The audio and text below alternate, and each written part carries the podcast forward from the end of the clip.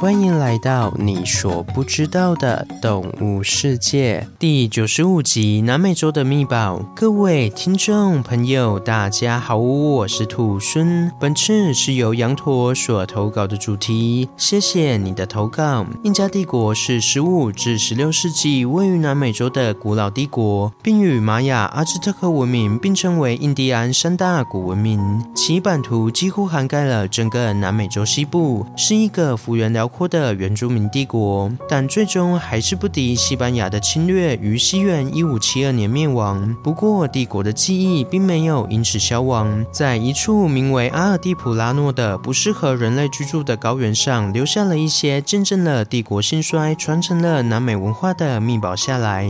这份秘宝不只是印加文化的证明，也是世界纺织业最梦幻的艺品，它就是羊驼。羊驼虽说不是南美的特有种，但但现存九十 percent 的羊驼都居住在南美洲上，俨然是当地重要的畜牧资源。不管是运输、食用、出口、宗教等一切用途，羊驼都有参与。全盛时期的羊驼在南美洲到处都看得到。对于南美的地形，不管是高海拔还是荒漠，都表现出了良好的适应能力。从气温负十八度到二十二度的环境中都能生存，简直是具备了骆驼与羚牛优势于一身的强大动物。同时，羊驼在空气稀薄的高海拔地区，身体机能仍不会下降，因为羊驼血液中的红血球数量是人类的四倍左右，所以它就算在高海拔的地区，也可以获取足够的氧气。因此，在这里，羊驼无疑是最适合载物的兽力了。此外，在资源较匮乏的地区，羊驼的肉及驼奶也是重要的食物来源，为当地的居民提供了宝贵的蛋白质来源。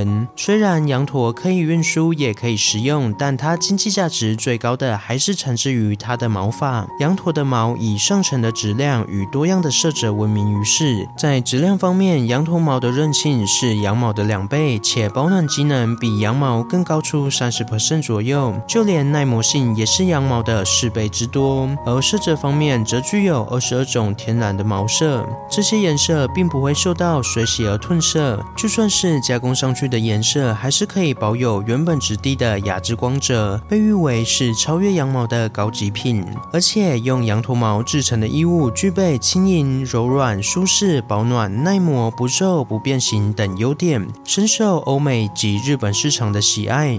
目前一头羊驼一年可以剪一次毛，每次可以产出三到五公斤的毛。就平均而言，每头羊驼大约可以产出三万美元的价值。当然，提供羊毛的牧场可不止。养少少的羊驼，所以庞大的经济利益，光是想想就觉得可怕。最后，羊驼身为南美秘宝，最重要的一点就是其宗教意义。在说明羊驼的宗教意义及历史前，我们先来简单说说羊驼的种类吧。大部分的人可能以为羊驼就只有一种，但其实羊驼可以分成两个属、四个种，分别是大羊驼属与羊驼属。在大羊驼属中，包含了圆驼与大羊驼这两个物种。体型较大，非常适合运输用途，也可以作为食用肉食用。而羊驼属包含了羊驼与小羊驼两种，而我们印象中的羊驼就是羊驼属中的羊驼。一般来说，作为羊驼毛出口的也是它，而小羊驼则是体型最小的。不过，不管是哪一种羊驼，都是骆驼科底下的一员。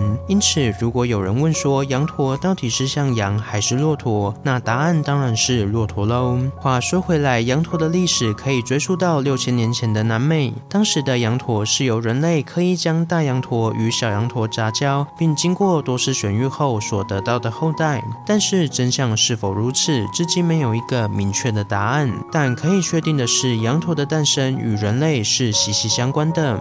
然而，在五百年前，印加帝国还没有被西班牙侵略时，羊驼就被视为信仰中的守护神，为人民带来食物、用品、运输与经济。且不同的羊驼具有不同的用途与意义。例如，稀有的小羊驼毛是只有皇室成员才能使用的最高级用品，而羊驼毛则是高级官员专用的用品。而普通的老百姓只能使用大羊驼的毛皮来做衣服。同时，大羊驼也是重要的受力来源。不过，羊驼在工艺毛发前，必须先进行一项神圣的仪式，以祈求羊驼世代都可以平安。浪漫一点想，说不定就是。是因为这个仪式才让羊驼没有在西班牙侵略时被赶尽杀绝吧？这个仪式是这样进行的：首先，人民手握彩色麻绳围成了人墙，再从后面追赶成千上万的羊驼，把他们赶到事先建好的金属圆圈里。圆圈的中央是一座石制的祭坛，祭司会选出一对羊驼，把他们的耳朵割下，并把鲜血涂在脸颊上，随后喝下血酒，咀嚼骨科液。通过这样的仪式来祈求羊驼世代繁衍生息，离毕后才可以开始剪毛。